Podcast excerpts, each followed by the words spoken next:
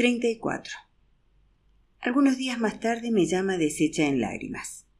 Está en la calle y me pregunta si quiero ir a recogerla en la esquina de la calle 116 y Broadway. Ha tenido problemas con su padre, no tiene dinero y no sabe qué hacer. Me está esperando en la esquina y en el metro me dice que se había vestido con intención de llamarme y de verme a pesar de que yo me plantara con firmeza en la cuestión de las corbatas. Pero su padre había dicho que no, que ella no salía, y ella había dicho que sí, que salía, y él le había dado un puñetazo en la boca que se le estaba hinchando. Ya lo veía yo. Ella había salido corriendo de la casa de su padre y ya no podía volver. Mary O'Brien dice que ha tenido suerte.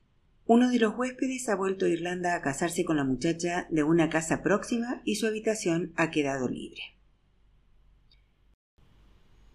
En cierto modo me alegro de que su padre le haya pegado un puñetazo porque ella acudió a mí en vez de a Bob y no cabe duda de que esto significa que me prefiere a mí.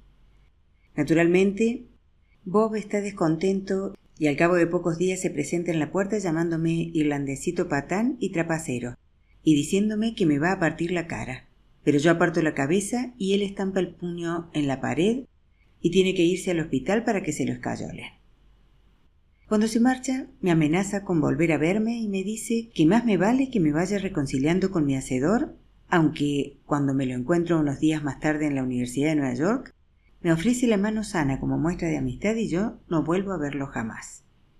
Puede que siga llamando a Mike Small a mis espaldas, pero ya es demasiado tarde, y ella ni siquiera debería hablarle, pues ya me ha dejado entrar en su habitación y en su cama, olvidándose de que estaba reservando el cuerpo para la noche de bodas y para la luna de miel. La noche que hacemos la excitación por primera vez me dice que la he despojado de su virginidad y no sé si debería sentirme culpable o triste, pero no puedo sentirme así, sobre todo sabiendo que soy el primero, el que se queda para siempre en el recuerdo de cualquier chica, como decían en el ejército. No podemos quedarnos en la pensión de Mary O'Brien porque no resistimos la tentación de meternos en la misma cama y nos dirigen miradas de complicidad. Paddy Arthur deja de hablarme definitivamente, y yo no sé si lo hace por religiosidad o por patriotismo, si se ha enfadado porque estoy con una persona que no es ni católica ni irlandesa. El capitán manda recado de que está dispuesto a pasar a Mike una cantidad de dinero todos los meses y eso le permite alquilar un apartamento pequeño en Brooklyn. A mí me gustaría vivir con ella, pero el capitán y a la abuela les parecería una deshonra, de modo que alquilo un apartamento de agua fría para mí en el 46 de la calle Downing, en el Greenwich Village. Lo llaman apartamento de agua fría, pero yo no sé por qué. Tiene agua caliente, pero no tiene calefacción, aparte de una estufa grande de querosén que se pone tan roja que temo que vaya a reventar.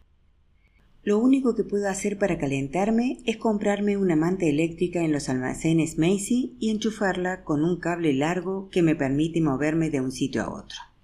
Hay una bañera en la cocina y en el pasillo hay un retrete que debo compartir con un matrimonio de italianos viejos que viven enfrente.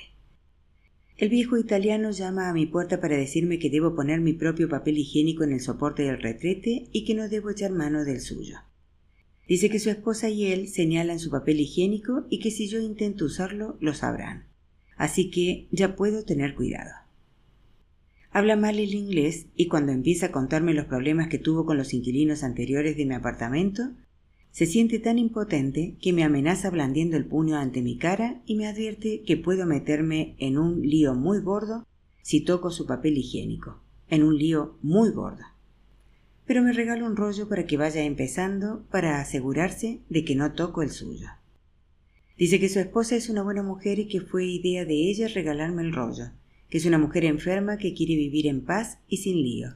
¿Capiche? Mike encuentra un apartamento pequeño en la calle Henry en Brooklyn Heights. Tiene cuarto de baño propio y nadie la atormenta por el papel higiénico. Dice que mi apartamento es una vergüenza y que no sabe cómo soy capaz de vivir de ese modo, sin calefacción, sin un sitio donde cocinar, con italianos que chillan por el papel higiénico. Siente lástima de mí y me deja quedarme a dormir en su apartamento. Prepara unas cenas deliciosas, a pesar de que cuando su padre la echó de su casa a puñetazos, ni siquiera sabía hacer café. Cuando terminan las clases, ella vuelve a Rhode Island para que su dentista le examine el flemón que le provocó el puño de su padre. Yo sigo cursos de verano en la Universidad de Nueva York. Leo, estudio, preparo trabajos de curso. Trabajo en el banco en el turno de medianoche a ocho y manejo la carretilla elevadora del almacén Baker y Williams dos días por semana soñando con Mike Small, que estará cómoda y a gusto con su abuela en Rhode Island. Me llama para decirme que su abuela ya no está tan enfadada conmigo por lo que le dije de lo bien que vivía. Dice que la abuela hasta le ha dicho una cosa agradable de mí. ¿Qué te ha dicho? Me ha dicho que tienes un bonito pelo negro rizado y que siente tanto lo que ha pasado con mi padre que a ella no le importa que vengas a pasar aquí un día o dos. Después de lo que me pasó en el banco, puedo irme a pasar una semana entera a Rhode Island. Un hombre se sentó a mi lado en un café de la calle Broad, cerca de donde yo trabajaba. Me dijo que me había oído hablar la noche anterior y que se imaginaba que yo era irlandés, ¿verdad?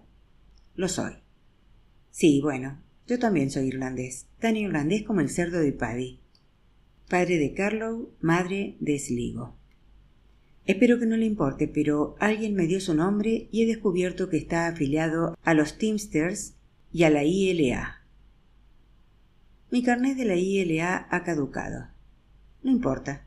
Yo soy organizador y estamos intentando abrirnos paso en los jodidos bancos y perdone la manera de hablar. ¿Está dispuesto a colaborar en eso? Ah, claro. Lo que quiero decir es que usted es el único que hemos encontrado en su turno que tuviera los más mínimos antecedentes sindicales y lo que nos gustaría que hiciera no es más que dejar caer algunas alusioncitas. Usted sabe, y ellos saben, que los bancos pagan unos sueldos de mierda. Así pues, una alusioncita por aquí y otra por allá, no demasiadas ni demasiado pronto, y ya lo veré dentro de unas semanas. Espere, yo pagaré la cuenta. La noche siguiente es la noche del jueves, noche de cobro. Y cuando nos dan los talones, el supervisor dice: Tiene libre el resto de la noche, Macur. Se asegura que lo estén escuchando todos los que trabajan en el turno. Tiene libre esta noche, Macur, y todas las demás noches. Y puede decírselo a sus amigos, los sindicalistas. Esto es un banco y no nos hace falta ningún maldito sindicato. Las mecanógrafas, los empleados, no dicen nada asienten con la cabeza. Andy Peters habría dicho algo, pero él sigue en el turno de 4 a 12. Recojo mi talón y mientras espero el ascensor sale de su oficina un ejecutivo. Macur, ¿verdad? Yo asiento con la cabeza. De modo que está terminando la carrera, ¿verdad? Así es. Si le ha ocurrido trabajar con nosotros, podría subir a bordo y al cabo de tres años ya le daríamos un buen sueldo de más de diez mil dólares al año. Lo que quiero decir es que es uno de los nuestros, ¿verdad? ¿Irlandés? Lo soy. Yo también, padre de Wicklow, madre de Dublín, y cuando uno trabaja en un banco como este se le abren las puertas, ya sabe. La antigua orden de los iberianos, los caballeros de Colón, todas esas cosas. Nos ocupamos de nuestra gente. Si no nos ocupamos nosotros, ¿quién se va a ocupar? Acaban de despedirme. ¿De despedirle? ¿De qué demonios me habla? ¿Por qué lo han despedido? Por dejar que un organizador sindical me hablase en un café. ¿Hizo eso? ¿Dejó que el organizador sindical le hablase? Lo hice. Eso fue una maldita estupidez. Mire, amiguito. Ya hemos salido de las minas de carbón, ya hemos salido de las cocinas y de las zanjas. No nos hacen falta los sindicatos. ¿Es que los irlandeses no van a tener nunca sentido común? Le estoy haciendo una pregunta. Le estoy hablando. Yo no digo nada, ni allí ni mientras bajo el ascensor. No digo nada porque me han despedido de ese banco, y en todo caso no hay nada que decir. No quiero hablar de si los irlandeses vamos a tener sentido común, y yo no sé por qué todo el mundo que me conoce tiene que decirme de qué parte de Irlanda eran su padre y su madre. El hombre quiere discutir conmigo, pero yo no quiero darle ese gusto.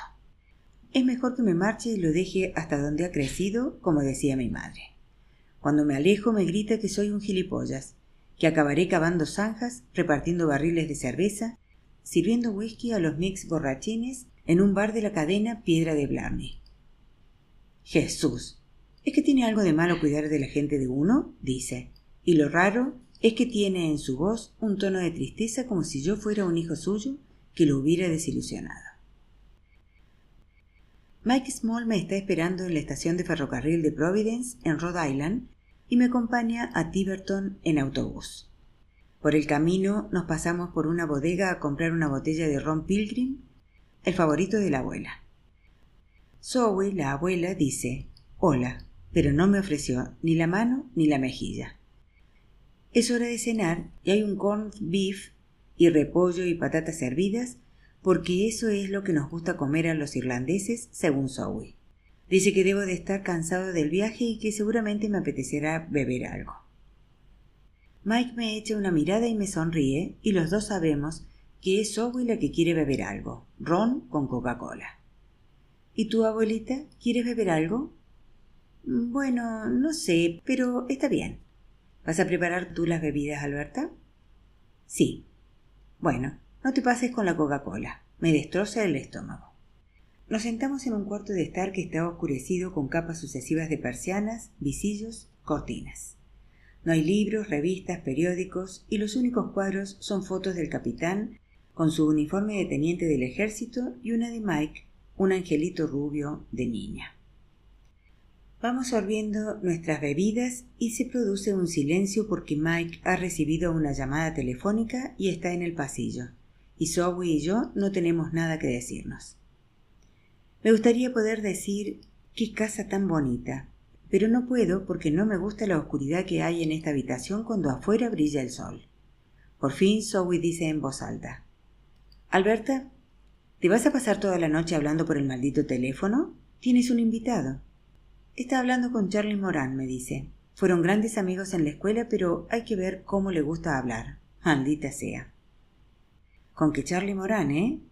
Mike me deja solo con la abuelita en esta habitación tenebrosa mientras ella se dedica a charlar con su antiguo novio.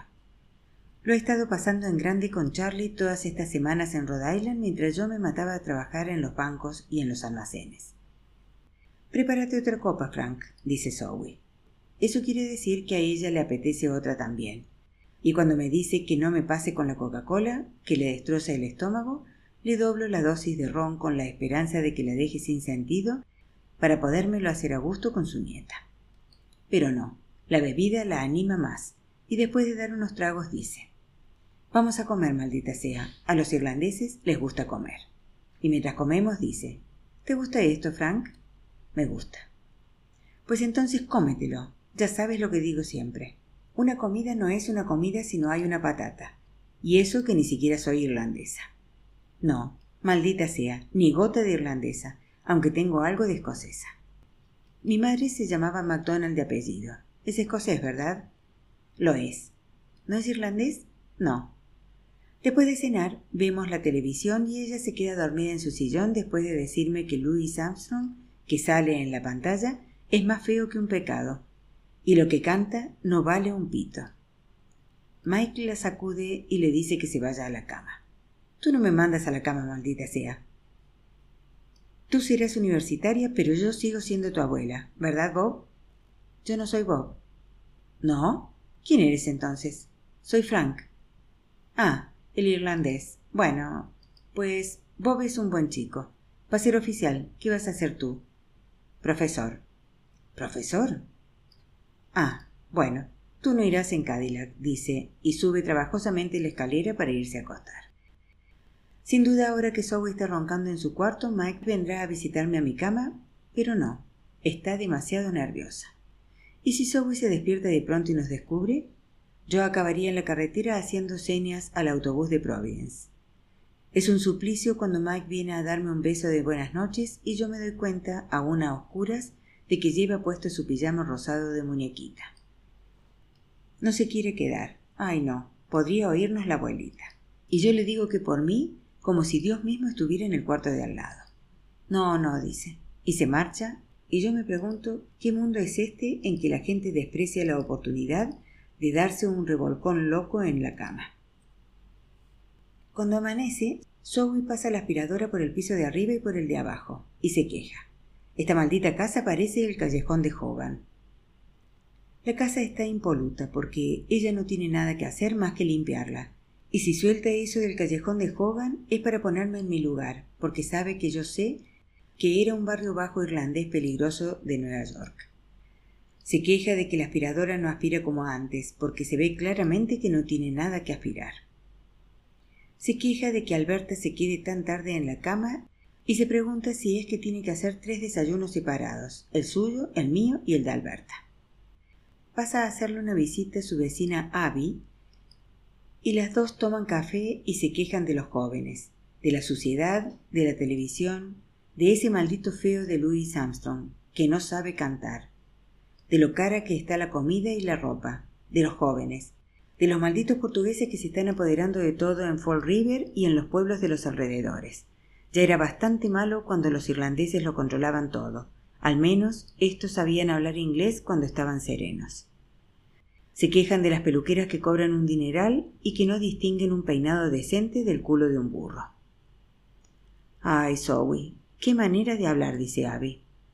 Bueno, pues lo digo en serio, maldita sea. Si mi madre estuviera delante, se quedaría desconcertada. Se preguntaría de qué se quejaban aquellas mujeres. Dios del cielo, diría, lo tienen todo. Están al calor, limpias y bien alimentadas, y se quejan de todo. Mi madre y las madres de los barrios pobres de Limerick no tenían nada, y rara vez se quejaban. Decían que era voluntad de Dios. Zoe lo tiene todo, pero se queja con la música de la aspiradora y puede que esa sea su manera de rezar, maldita sea. En Tiverton Mike se llama Alberta. Zoe se queja de que no sabe por qué quiere una muchacha usar un nombre maldito como el de Mike, cuando tiene su propio nombre. Agnes, Agnes Albert. Nos paseamos por Tiverton y yo vuelvo a imaginarme lo que sería ser profesora allí, casado con Alberta. Tendríamos una cocina reluciente donde yo me tomaría mi café y un huevo y leería el Providence Journal todas las mañanas. Tendríamos un baño grande con mucha agua caliente y toallas gruesas, y yo podría repantigarme en la bañera y contemplar el río Narragansett a través de los visillos que se agitarían suavemente al sol de la mañana. Tendríamos coche para hacer excursiones a la playa de Horsneck y a la isla de Block, y visitaríamos a los parientes de la madre de Alberta que viven en Nantucket. Con el paso de los años yo iría perdiendo el pelo y ganando barriga. Los viernes por la noche iríamos a los partidos de baloncesto del instituto local y conoceríamos a alguien que podría recomendarme para que ingresase en el club de campo. Si me admitían, tendría que practicar el golf y sin duda ese sería mi fin, el primer paso hacia la tumba. Una visita a Tiverton es suficiente para animarme a volver a Nueva York. 35. En el verano de 1957 termino las asignaturas de la licenciatura en la Universidad de Nueva York y en el otoño apruebo los exámenes de la Junta de Educación para poder impartir clases de lengua inglesa en enseñanza secundaria. Un periódico de la calle, el World Telegram Sun, publica una página escolar donde aparecen ofertas de empleo para profesores. La mayoría de las ofertas son para institutos de formación profesional, y mis amigos ya me lo han advertido. No te acerques a los institutos de formación profesional. Los chicos son unos asesinos. Te masticarán y escupirán tus restos. Mira esa película, Semilla de Maldad, en la que un profesor dice que las escuelas de formación profesional son los cubos de la basura del sistema educativo y que los profesores están allí para sentarse encima de las tapas. Cuando veas esas películas echarás a correr en sentido contrario. Hay un puesto de profesor de lengua inglesa en el Instituto de Formación Profesional Samuel Gompers en el Bronx, pero el jefe de estudios me dice que parezco demasiado joven y que los chicos me las harían pasar mal.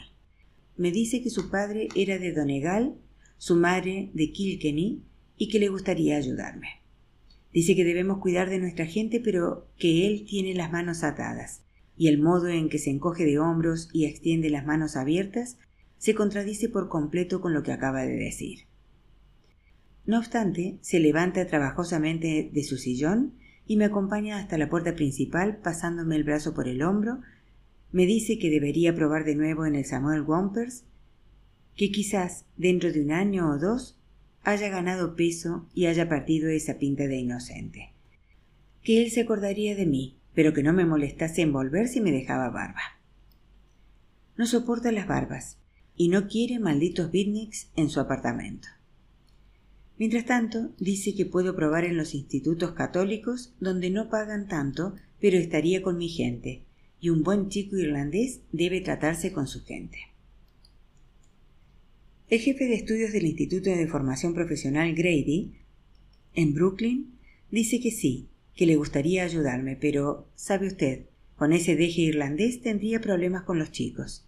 Podrían creerse que habla raro, y enseñar ya es bastante difícil cuando se habla como es debido, cuanto más con un deje irlandés. Me pregunta cómo aprobé la parte de habla de los exámenes para la licencia de profesor, y cuando le digo que me dieron una licencia provisional sujeta a la condición de que asistiera a clase de logopedia, él me dice Sí, quizás pudiera volver a pasarse por aquí cuando no hable como un irlandesito recién desembarcado. Me dice que mientras tanto deberé tratarme con mi propia gente, que él mismo es irlandés.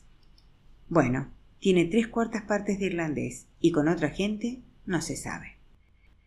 Cuando me tomo la cerveza con Andy Peters, le digo que no encontraré trabajo en la enseñanza hasta que gane peso y parezca mayor y hable como un americano. Mierda, me dice. Olvídate de la enseñanza, dedícate a los negocios. Especialízate en algo, en tapacubos. Monopoliza el mercado. Te pones a trabajar en un taller de automóviles y aprende todo lo que puedas de los tapacubos. Cuando la gente viene al taller y habla de tapacubos, todos acuden a ti. Hay una crisis de tapacubos, ya sabes. Cuando se suelta el tapacubos, salen volando por el aire y decapitan a un ama de casa modélica y todas las emisoras de televisión solicitan tu opinión como experto. Entonces te estableces por tu cuenta. El gran almacén de tapacubos de Macur tapacubos extranjeros y nacionales, nuevos y usados, tapacubos antiguos para el coleccionista. Entendida. Le pregunto si habla en serio. Me dice que quizás no en lo de los tapacubos. Mira lo que hacen en el mundo académico, dice. Monopolizas un cuarto de hectáreas del conocimiento humano, las imágenes fálicas de Chaucer en La dueña de paz, o la devoción de Swift por la mierda, y lo rodeas con una cerca. Adornas las cercas de notas a pie de página y de bibliografías. Pones un letrero prohibido el paso so pena de perder el cargo.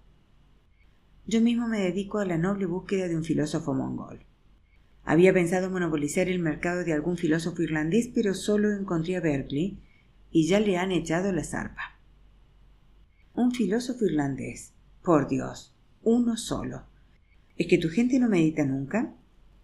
De modo que me tengo que quedar con los mongoles o con los chinos, y seguramente tendré que aprender mongol o chino o el demonio de lengua que hablen allí, y cuando lo encuentre será solo mío.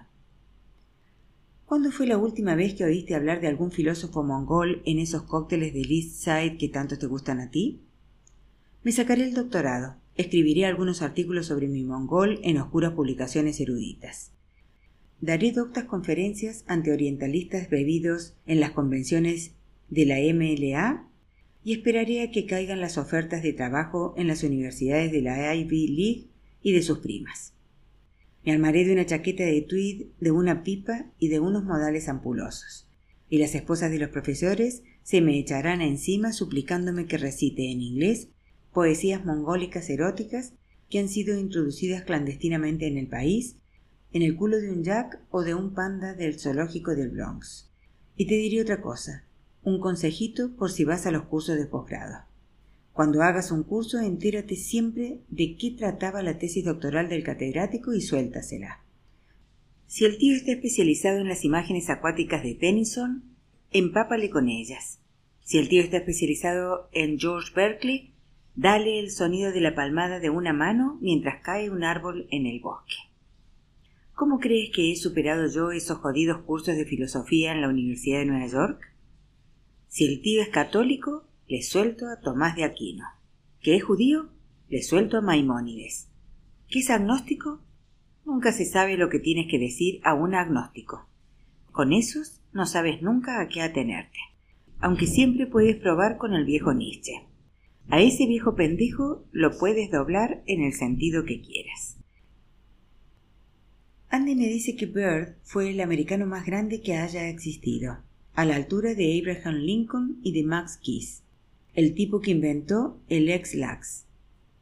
A Bird deberían darle el premio Nobel y un escaño en la Cámara de los Lores. ¿Quién es Bird?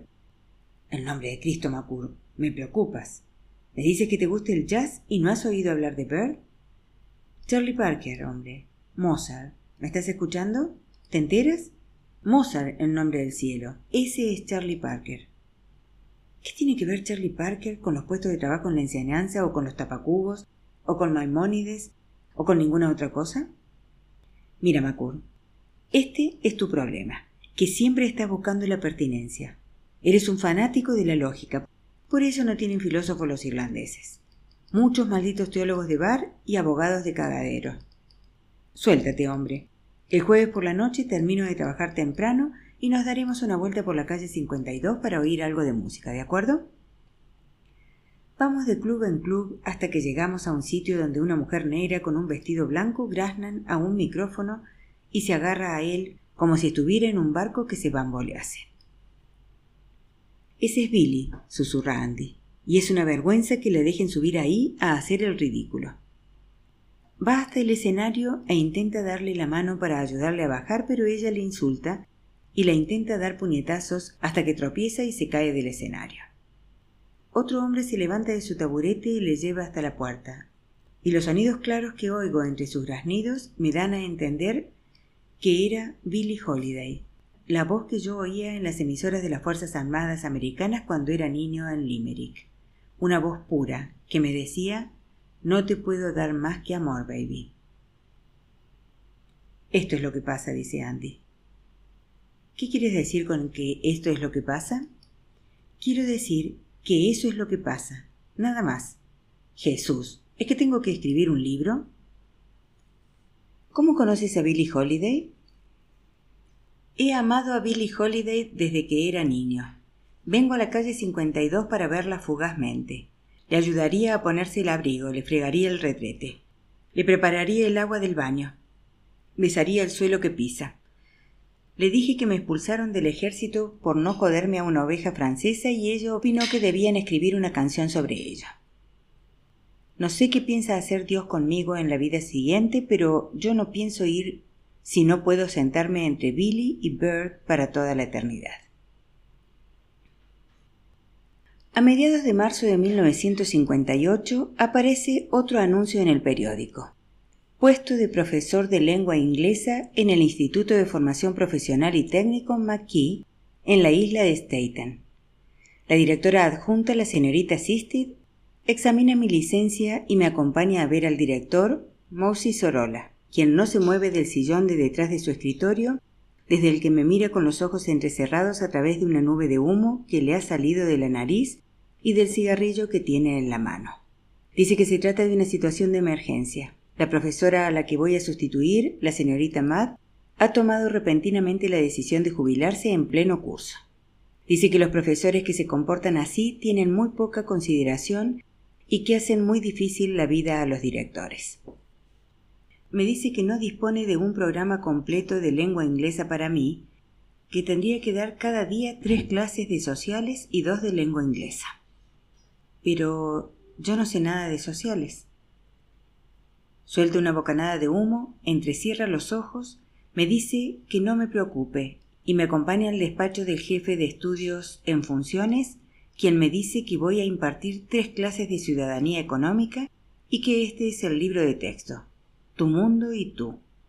El señor Sorolla sonríe entre el humo y dice, Tu mundo y tú lo cubre casi todo. Yo le digo que no sé nada de economía ni de ciudadanía, y él me dice, Bastará con que vaya algunas páginas por delante de los chicos. Todo lo que les diga será una novedad para ellos. Dígale que estamos en 1958. Dígale cómo se llaman. Dígales que viven en la isla de Staten. Y ellos se quedarán sorprendidos y agradecidos por la información. Al final del curso hasta el nombre de usted será una novedad para ellos. Olvídese de sus cursos de literatura de la universidad. Esto no es para grandes inteligencias. Me acompaña a ver a la señorita Mad, la profesora a la que sustituyo. Cuando abre la puerta del aula hay chicos y chicas asomados por la ventana hablando a voces con otros que están al otro lado del patio. La señorita Mad está sentada en su escritorio leyendo folletos de viaje y sin hacer caso del avión de papel que le pasa zumbando por encima de la cabeza. La señorita Mad se ha jubilado. El señor Sorolla se marcha del aula y ella dice Así es, joven. No veo el momento de marcharme de aquí. ¿Qué día es hoy? ¿Miércoles? El viernes es mi último día y tengo mucho gusto en cederle este manicomio. Llevo treinta y dos años en esto. ¿Y a quién le importa? ¿A los chicos? ¿A los padres? ¿A quién le importa una mierda, joven? Y perdone la manera de señalar. Nosotros enseñamos a sus mocosos y ellos nos pagan como lavaplatos. ¿Qué año era? 1926. Llegó a presidente Calvin Coolidge. Llegué yo.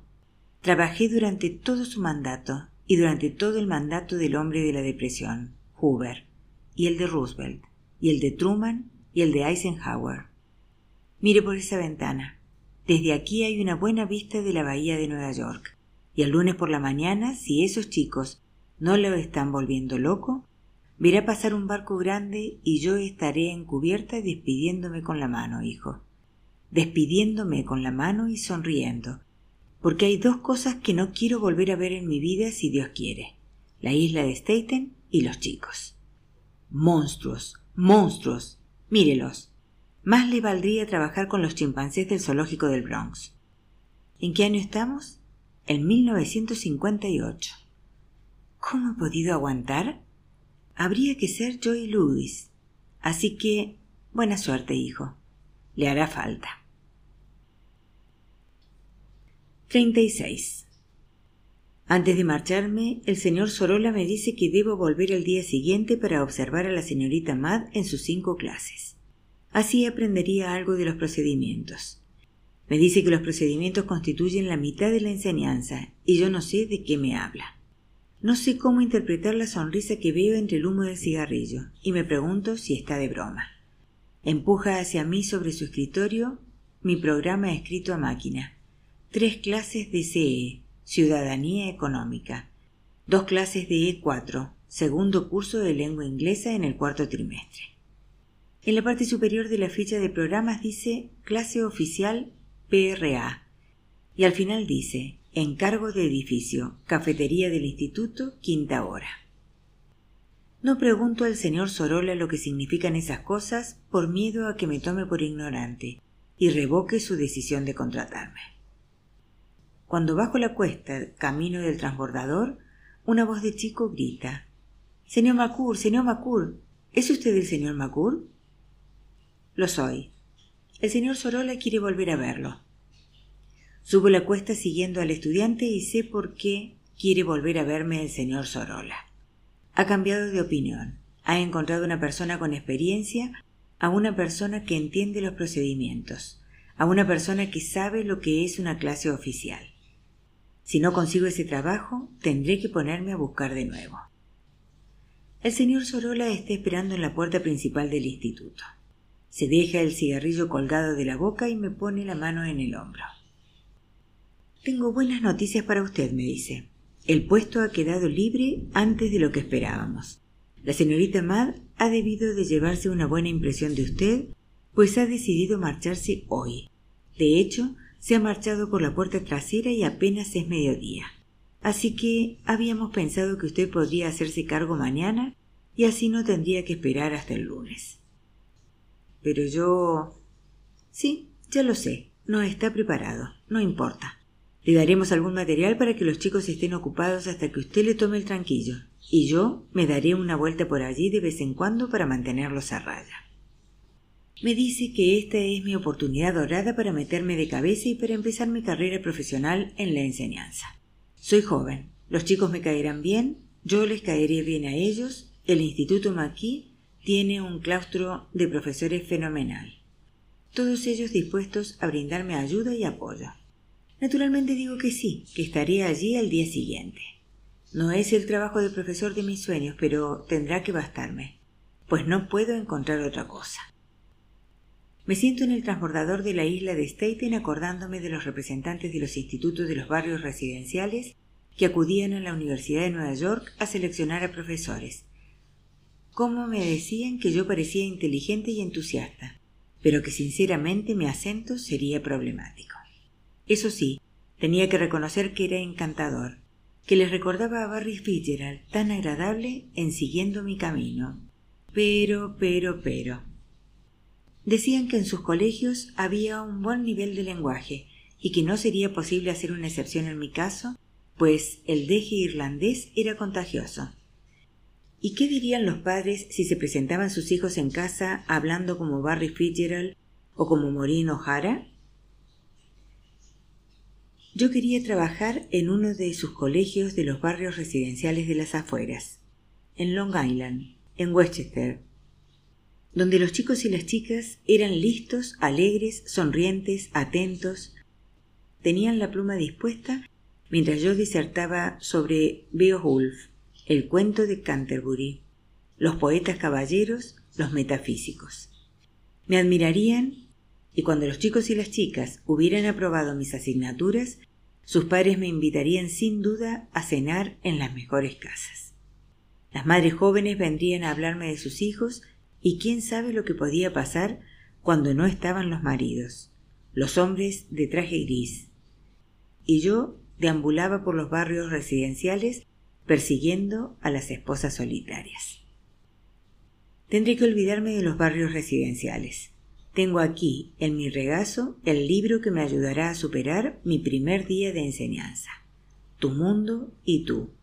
Y ojeo sus páginas que presentan una breve historia de los Estados Unidos desde el punto de vista económico, capítulos sobre la administración de los Estados Unidos, el sistema bancario, cómo interpretar las cotizaciones de bolsa, cómo abrir una cuenta de ahorro, cómo llevar las cuentas domésticas, cómo conseguir créditos e hipotecas. Al final de cada capítulo hay preguntas de datos y preguntas para el debate. ¿Cuáles fueron las causas de la caída de la bolsa de 1929? ¿Cómo se puede evitar en el futuro? Si quieres ahorrar dinero y percibir intereses, ¿qué harás? A. Guardarlo en un tarro. B. Invertirlo en la bolsa japonesa. C. Meterlo debajo del colchón. D. Guardarlo en una cuenta de ahorros. Hay sugerencias de actividades con comentarios escritos a lápiz por un estudiante anterior. Reúne a tu familia y comenta con tu papá y tu mamá la economía de la familia. Muéstrales cómo pueden mejorar su contabilidad con lo que has aprendido con este libro.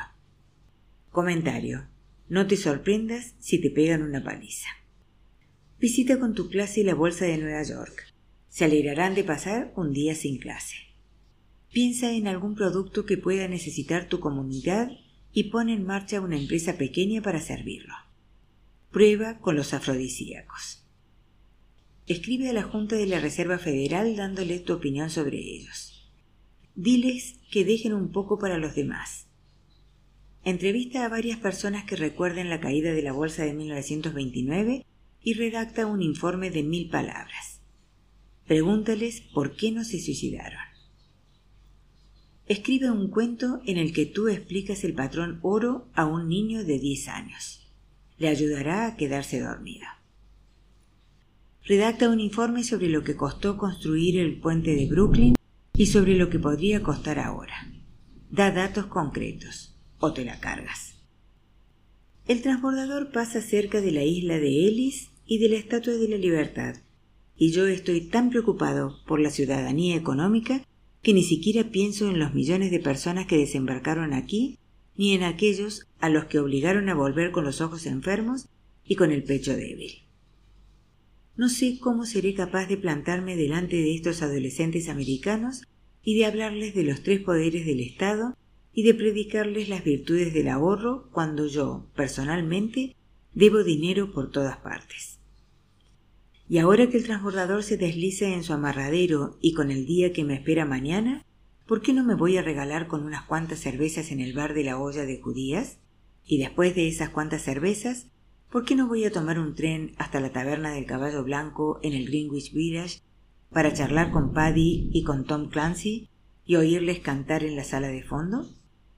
Cuando llamo a Mike para darle la buena noticia del nuevo trabajo, ella me pregunta dónde estoy y me suelta un sermón sobre lo estúpido que es salir a beber cerveza la noche anterior al día más importante de mi vida, y me dice que más me vale traer el culo a casa si sé lo que me conviene. A veces habla como su abuela, quien siempre te está diciendo lo que tienes que hacer con el culo. Trae aquí el culo, saca el culo de esa cama. Mike tiene razón, pero es que ella estudió el bachillerato y sabrá lo que debe decir a sus clases cuando empiece a ejercer. Y aunque yo tengo la licenciatura, no sé lo que debo decir a las clases de la señorita Madd. ¿Debo ser Robert Donan en Adiós Mr. Chips? ¿O Glenn Ford en Semillas de Maldad? ¿Debo entrar en el aula contoneándome como James Canny? ¿O debo interrumpir como un maestro inglés con una vara, una correa y un rugido? Si un alumno me tira zumbando un avión de papel, ¿Debo encararme con él y decirle que como lo intentes otra vez, chico, ¿te la cargas? ¿Qué debo hacer con los que se asoman por la ventana a llamar a gritos a sus amigos del otro lado del patio? Si se parecen a alguno de los alumnos de Semilla de Maldad, serán duros. No me harán caso. Y el resto de la clase me despreciará. Paddy Clancy deja de cantar en la sala del fondo del caballo blanco y me dice que no le gustaría estar en mi pellejo por nada del mundo. Todo el mundo sabe lo que son los institutos de secundaria en este país. Eso es selvas con pizarras. Con mi título universitario, ¿por qué no me he hecho abogado o hombre de negocios o cualquier otra cosa con la que pudiera ganar algo de dinero? Él conoce a varios profesores del village y lo dejan en cuanto pueden. Y tiene razón. Todo el mundo tiene razón, y con toda la cerveza que tengo en el cuerpo, yo estoy demasiado confuso como para seguir preocupándome. Voy a mi apartamento y caigo en mi cama con toda la ropa puesta, y a pesar de que estoy agotado de la larga jornada y con la cerveza, no puedo dormir. Me levanto constantemente a leer capítulos de Tu mundo y tú. Me pongo a prueba con las preguntas de datos. Me imagino lo que voy a decir de la bolsa de la diferencia entre acciones y obligaciones, de los tres poderes del Estado, de la recesión de tal año, de la depresión de tal otro, y más me vale levantarme, salir y llenarme de café para que me saque adelante durante el resto del día. Al amanecer me siento en un café de la calle Hudson con estibadores, camioneros, almacenistas, contadores. ¿Por qué no voy a vivir con ellos? Trabajan sus ocho horas al día, leen el Daily News, siguen el béisbol, se toman unas cervezas, van a sus casas con sus esposas, crían a sus hijos. Les pagan mejor que a los profesores y no tienen que preocuparse de tu mundo y tú, ni de los adolescentes enloquecidos por el sexo que no quieren estar en tu clase. Los trabajadores se pueden jubilar al cabo de veinte años y ponerse a tomar sol en Florida esperando la hora de comer y de cenar. Yo podría llamar al Instituto de Formación Profesional y Técnico Maquis y decirles, olvídenlo, quiero hacer una vida más tranquila. Podría decir el señor Sorola que en el almacén Baker y Williams buscan un contador, un trabajo que yo podría conseguir fácilmente con mi título universitario y lo único que tendría que hacer el resto de mi vida sería estar de pie en el muelle de carga con albaranes en una libreta, comprobando lo que entra y lo que sale. Entonces pienso lo que diría Mike Small si le digo, no, hoy no he ido al Instituto McKee. He aceptado un puesto de contador en Baker y Williams. Le daría una rabieta. Diría, ¿tanto trabajo en la universidad para ser un maldito contador en el puerto? Podría echarme de la casa y volver a los brazos de Bob, el jugador de fútbol americano, y yo estaría solo en el mundo, obligado a ir a los bailes irlandeses y acompañar a sus casas a las chicas que reservan su cuerpo para la noche de bodas.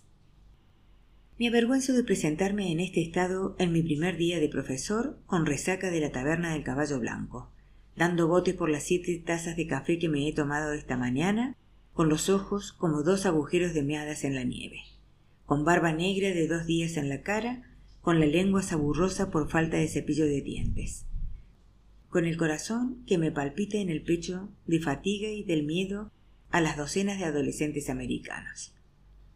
Me arrepiento de haber salido de Limerick. Ahora podría seguir allí con un trabajo en correos con derecho a pensión, siendo cartero respetado por todos, casado con una chica agradable llamada Maura, criando a dos hijos, confesando mis pecados todos los sábados, en gracia de Dios todos los domingos. Un baluarte de la comunidad, el orgullo de mi madre, muriendo en el seno de la Santa Madre Iglesia, llorado por un círculo numeroso de amigos y parientes. Hay un estibador sentado en una mesa del café que dice a un amigo suyo que su hijo se va a licenciar en junio en la Universidad San John, que él se ha estado partiendo el culo a trabajar todos esos años para enviar el chico a la universidad, y que es el hombre más afortunado del mundo porque su hijo valora lo que hace por él. El día de la entrega de licenciaturas se felicitará a sí mismo por haber salido vivo de una guerra y por haber enviado a un hijo a la universidad a un hijo que quiere ser profesor. Su madre está muy orgullosa de él porque ella también había querido ser profesora, pero no había tenido la oportunidad. Y esto es el premio de consolación. El día de la entrega de licenciaturas serán los padres más orgullosos del mundo, y eso es lo que importa, ¿verdad? Si este estibador y Joras, el de los almacenes portuarios, supieran lo que estaba pensando yo, no tendrían paciencia conmigo. Me hablarían de la suerte que tengo de tener título universitario y la oportunidad de ser profesor.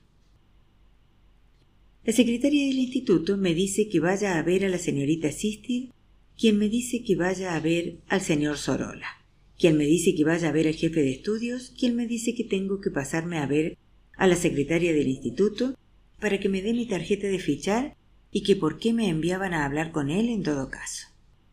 La secretaria del instituto me dice Ah, ¿ya está otra vez por aquí? y me enseña a meter la tarjeta en el reloj de fichar, a ponerla en mi ranura del lado de dentro y a pasarla al lado de afuera. Dice que siempre que tenga que salir del edificio por cualquier motivo, incluso en la hora de la comida, tengo que fichar al salir y volver a fichar al entrar en su oficina, porque nunca se sabe cuándo puede hacer falta, Nunca se sabe cuándo puede haber una emergencia y no se puede consentir que los profesores entren y salgan, que vayan de aquí para allá a su aire. Me dice que vaya a ver a la señorita Sisti, que pone cara de sorpresa. Ah, otra vez por aquí, dice, y me da un libro de fichas rojo Delany. El registro de asistencia a mis clases. Sabrá cumplimentarlo, claro, me dice, y yo finco que sí por miedo a que me tome por tonto me manda de nuevo a la secretaria de la escuela para que recoja mi registro de asistencia a mi tutoría y tengo que mentir también a la secretaria diciéndole que sé cumplimentarlo. Dice que si tengo algún problema pregunte a los chicos, saben más que los profesores. Estoy temblando con la resaca y el café y el miedo a lo que me espera. Cinco clases, una tutoría, un encargo de edificio y me gustaría estar en el transbordador rumbo a Manhattan donde podría sentarme ante un escritorio de un banco y tomar decisiones acerca de los créditos. Los estudiantes me empujan en el pasillo. Tan empujones, forcejean y se ríen. ¿Es que no saben que yo soy el profesor? ¿Es que no ven que llevo debajo del brazo dos registros de asistencia y tu mundo y tú? Los maestros de Limerick no habrían consentido jamás ese desorden. Recorrían los pasillos con varas, y si no andabas como era debido, te daban con la vara en las piernas. Vaya que sí.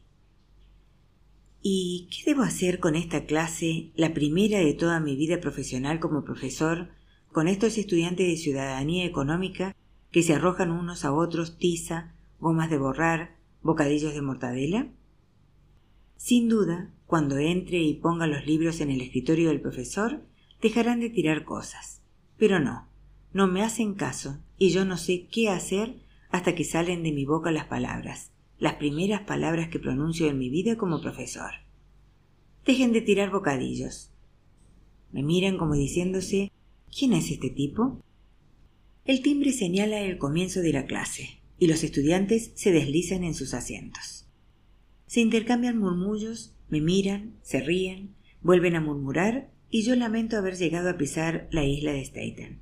Se vuelven a mirar la pizarra que está en la pared lateral del aula, donde alguien ha escrito con grandes letras La señorita Mad se ha marchado, la vejestoria se ha jubilado, y cuando ven que lo estoy mirando, vuelven a murmurar y a reírse. Abro mi ejemplar de Tu mundo y tú, como disponiéndome a impartir una lección, y entonces una muchacha levanta la mano. ¿Sí? Profesor, ¿no va a pasar lista? Ah, sí, voy a pasar lista. Ese es mi trabajo, profesor. Cuando sube, contoneándose por el pasillo central hasta mi mesa, los chicos hacen ruidos. Bu, bu. ¿Y qué vas a hacer durante el resto de mi vida, Daniela? Se coloca detrás de mi escritorio, mira a la clase y cuando se inclina para abrir el libro de fichas, se aprecia claramente que la blusa le viene demasiado pequeña. Y eso hace empezar de nuevo el bu. Ella sonríe porque sabe lo mismo que no decían los libros de psicología en la Universidad de Nueva York, que una muchacha de 15 años lleva un adelanto de varios años a un muchacho de esa misma edad, y que no significa nada que la inunden a bu Me dice en voz baja que ella ya sale con un estudiante del último curso, con un jugador de fútbol americano del Instituto Curtis, donde todos los chicos son listos y no son un montón de mecánicos de automóviles pringados de grasa como los de esta clase. Los chicos también lo saben y por eso fingen llevarse las manos al corazón y desmayarse cuando ella lee sus nombres de las fichas. Tarda lo suyo con el registro de asistencia y yo, como un tonto, me quedo de pie a un lado, esperando. Sé que está provocando a los chicos, y me pregunto si también está jugando conmigo, demostrándome cómo controla a los chicos con una blusa bien rellena e impidiéndome hacer lo que yo quiera hacer respecto de la ciudadanía económica. Cada vez que lee el nombre de alguien que no asistió ayer, le pide un justificante de sus padres y si el ausente no lo tiene, ella le riñe y escribe una N en la ficha. Recuerda a la clase que con cinco Ns puedes llevarte un suspenso en tus notas y se vuelve a mí. ¿Verdad que sí, profesor? Yo no sé qué decir. Asiento con la cabeza. Me sonró.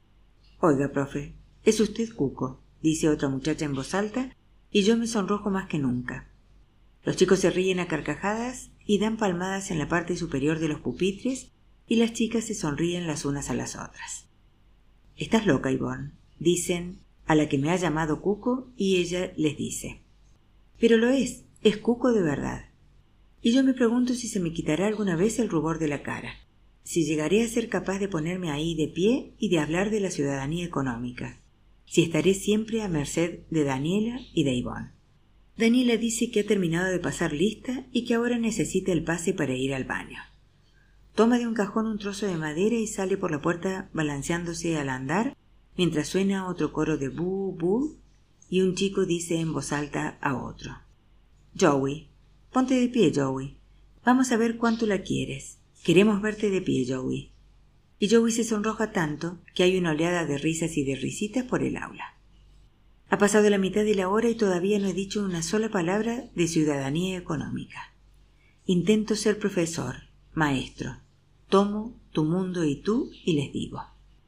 Muy bien, abran el libro por el capítulo. Esto... ¿Por qué capítulo iban? No íbamos por un capítulo. ¿Quiere decir que no iban por ningún capítulo? Ningún capítulo. No, lo que queremos decir es que no íbamos por un capítulo, la señorita Mad no nos enseñaba nada. La señorita Mad no les enseñaba nada. Nada. Oiga, profesor, ¿por qué repite todo lo que digo? Nada. Nada. La señorita Mad no nos molestaba nunca de esa manera. La señorita Mad era buena. Los demás asienten con la cabeza y murmuran. Sí, la señorita Mad era buena, y yo tengo la impresión de que debo competir con ella, a pesar de que ellos la hicieran jubilarse. Alguien levanta la mano. ¿Sí? Profesor, ¿es usted escocés o algo así? No, irlandés. Ah, sí. A los irlandeses les gusta beber, ¿eh? Mucho whisky, ¿eh? ¿Va a venir el día de Paddy? Vendré el día de San Patricio. ¿No estará borracho y vomitando en el desfile como todos los irlandeses? He dicho que vendré. Está bien, abran los libros. Una mano. ¿Qué libros, profesor? Este libro, Tu mundo y tú. Ese libro no lo hemos pillado, profesor. Ese libro no lo tenemos. Ya está repitiendo todo lo que decimos. Tenemos que hablar como es debido. Profesor, esta clase no es de lengua. Esta es ciudadanía económica. Se supone que debemos aprender cosas del dinero y todo eso, y usted no nos enseña cosas del dinero. Daniela vuelve en el momento en que se levanta otra mano. Profesor, ¿cómo se llama usted? Daniela vuelve a dejar el pase en el escritorio y dice a la clase. Se llama McCoy. Me acabo de enterar en el baño. Y no está casado. Escribe mi nombre en la pizarra. Señor Macur. Una muchacha que está al fondo del aula dice en voz alta. Oiga, señor, ¿tiene novia? Vuelven a reírse. Yo vuelvo a sonrojarme. Se dan codazos. Las chicas dicen, ¿verdad que es cuco? Y yo me refugio en tu mundo y tú. Abran los libros. Capítulo primero. Empezaremos por el principio. Una breve historia de los Estados Unidos de América. Señor McCoy. Macur. Macur. Bueno, eso. Ya sabemos todo eso de Colón y todo lo demás. Eso lo damos en la clase de historia con el señor Bogart. Se va a enfadar si usted enseña historia, y a él le pagan para enseñar historia y no es el trabajo de usted. Yo tengo que enseñar lo que hay en el libro. La señorita Matt no enseñaba lo que hay en el libro. A ella no le importaba una mierda. Con perdón, señor McCoy. Macur. Eso. Y cuando suena el timbre y salen corriendo del aula, Daniela acude a mi escritorio y me dice que no me preocupe, que no haga caso a esos chicos, que son todos memos, que ella está haciendo el curso de comercio para ser secretaria jurídica y quién sabe, podría llegar a ser abogada algún día, que ella se encargará de pasar lista y de todo. No aguante mierda de nadie, señor McCoy, y perdone la manera de hablar, me dice. En la clase siguiente hay treinta y cinco chicas, todas vestidas de blanco con botones por delante desde el cuello hasta el borde inferior del vestido. La mayoría lleva el mismo peinado, el moño alto. No me hacen caso. Ponen en sus pupitres unas cajitas y se miran en espejos. Se depilan las cejas, se dan polvos en las mejillas con polveras, se ponen barra de labios y absorben los labios entre los dientes. Se liman las uñas y soplan el polvo de las uñas. Yo abro el libro de fichas para leer sus nombres y ellas parecen sorprendidas. Ah, ¿es el sustituto? ¿Dónde está la señorita Mad? Se ha jubilado. Ah, ¿va a ser nuestro profesor fijo? Sí. Yo les pregunto en qué taller están, qué estudian. Cosmetología. ¿Qué es eso? Cosmética. ¿Y cómo se llama usted, profesor? Señalo mi nombre escrito en la pizarra. Señor Macur. Ah, sí. Ya nos había explicado Yvonne que era cuco. Lo dejo pasar. Si intento corregir todos los errores gramaticales de estas clases, no empezaré nunca con la ciudadanía económica y lo que es peor, si me piden que les explique las reglas gramaticales, será fácil que les demuestre mi ignorancia. No voy a consentir ninguna distracción. Empezaré por el capítulo primero de Tu mundo y tú, una breve historia de los Estados Unidos. Voy pasando las páginas desde Colón, pasando por los pares peregrinos, por la Guerra de la Independencia, por la guerra de 1812, por la guerra civil, y hay una mano levantada y una voz al fondo del aula. ¿Sí? Señor Macur, ¿por qué nos está contando estas cosas? Les estoy contando esto porque no pueden entender la ciudadanía económica si no tienen conocimientos de la historia de su país. Señor Macur, esta clase es de lengua inglesa, o sea, usted es el profesor y ni siquiera sabe la clase que está dando. Se depilan las cejas, se liman las uñas, sacuden los moños altos, tienen lástima de mí. Dicen que tengo el pelo hecho un desastre y que se ve claramente que no me he hecho la manicura en la vida. ¿Por qué no se pasa por el taller de cosmética y lo arreglamos? Sonríen y se dan codazos y yo vuelvo a tener la cara encendida, y dicen que también eso es cuco. Ay, yo, míralo, es tímido. Tengo que asumir el control. Tengo que ser el profesor. Después de todo, he sido cabo en el ejército de los Estados Unidos. Yo decía a los hombres lo que tenían que hacer y que si no lo hacían haría que perdieran el culo porque estarían oponiéndose abiertamente a los reglamentos militares y se arriesgaban a un consejo de guerra. Me limitaría a decir a estas chicas lo que deben hacer. Retírenlo todo y abran los libros. ¿Qué libros? Los libros que tengan de lengua inglesa. Lo único que tenemos es este, Gigantes en la Tierra, y es el libro más aburrido del mundo. Y toda la clase corea. ¡Ja! Aburrido, aburrido, aburrido. Me dicen que trata de una familia de Europa que está allá en la pradera y que todos están deprimidos y hablan de suicidarse, y que nadie de la clase es capaz de terminar el libro porque te da ganas de suicidarte a ti también. ¿Por qué no pueden leer una buena novela de amor donde no salgan todos esos europeos tristes en la pradera? ¿O por qué no pueden ver películas? Podrían ver a James Dean. ¡Ay Dios! James Dean. Es increíble que haya muerto. Podrían verlo y hablar de él. Ay, podrían pasarse toda la vida viendo a James Dean. Cuando se marchan las chicas de cosmética hay tutoría, un periodo de ocho minutos en el que tengo que ocuparme de las cuestiones administrativas de 33 alumnos del taller de artes gráficas. Entran en mandada, todos chicos, y son serviciales. Me dicen lo que hay que hacer y que no me preocupe. Debo pasar lista, enviar a la señorita Sistid una lista de los ausentes, recoger notas para justificar las ausencias, escritas supuestamente por los padres y por los médicos, repartir pases de transportes para el autobús, el tren, el transbordador. Un chico trae el contenido del buzón de la señorita Mad en la oficina. Hay notas y cartas de diversos funcionarios de la escuela y de otras entidades notas que convocan a estudiantes díscolos para que reciban asesoramiento, solicitudes de exigencias de listas y de impresos, y segundas y terceras peticiones. Al parecer, la señorita Mad ha hecho caso omiso de todo su correo durante varias semanas y a mí me pesa la cabeza al pensar en el trabajo que me ha dejado. Los chicos me dicen que no hace falta que pase lista todos los días, pero cuando empiezo ya no puedo dejarlo. La mayoría son italianos y pasar lista es como una ópera ligera. Adinolfi, Buscaglia, Cacciamani, Di Facio, Espósito, Cagliardo, Micheli. Debo dirigir a la clase en la recitación del compromiso de lealtad y en el canto de barras y estrellas. Yo apenas los conozco, pero eso no importa. Los chicos se ponen de pie, se ponen la mano en el corazón y recitan su propia versión del compromiso de lealtad.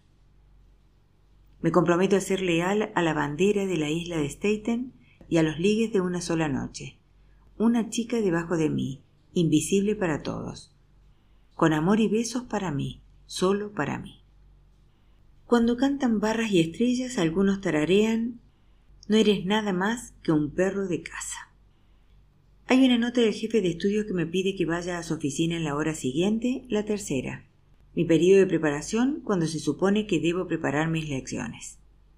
Me dice que debo tener un plan de lección para cada clase y que los planes de lección tienen un formato normalizado, que debo insistir en que todos los alumnos lleven cuadernos limpios y ordenados, que debo asegurarme de que tienen forrados todos los libros de texto, se les quitan puntos si no los tienen, que debo comprobar que las ventanas estén abiertas a 15 centímetros de la parte superior, que al final de cada hora debo hacer que un alumno recorra el aula para recoger los desperdicios, que debo ponerme en la puerta para recibir a las clases cuando entran y cuando salen, que debo escribir claramente en la pizarra el título y el objetivo de cada lección, que no debo hacer jamás una pregunta que exija un sí o un no como respuesta, que no debo permitir ruidos innecesarios en el aula, que debo exigir a todos los alumnos que permanezcan en sus asientos a no ser que levanten la mano para pedir el pase del baño, que debo insistir en que los chicos se quiten las gorras, que debo dejar claro que a ningún alumno se le permite hablar sin levantar antes la mano.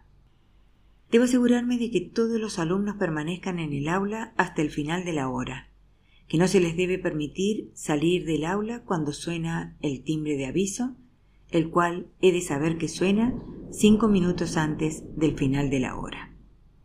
Si se encuentra a mis alumnos en los pasillos antes del fin de la hora, yo seré el responsable ante el director en persona. ¿Alguna pregunta?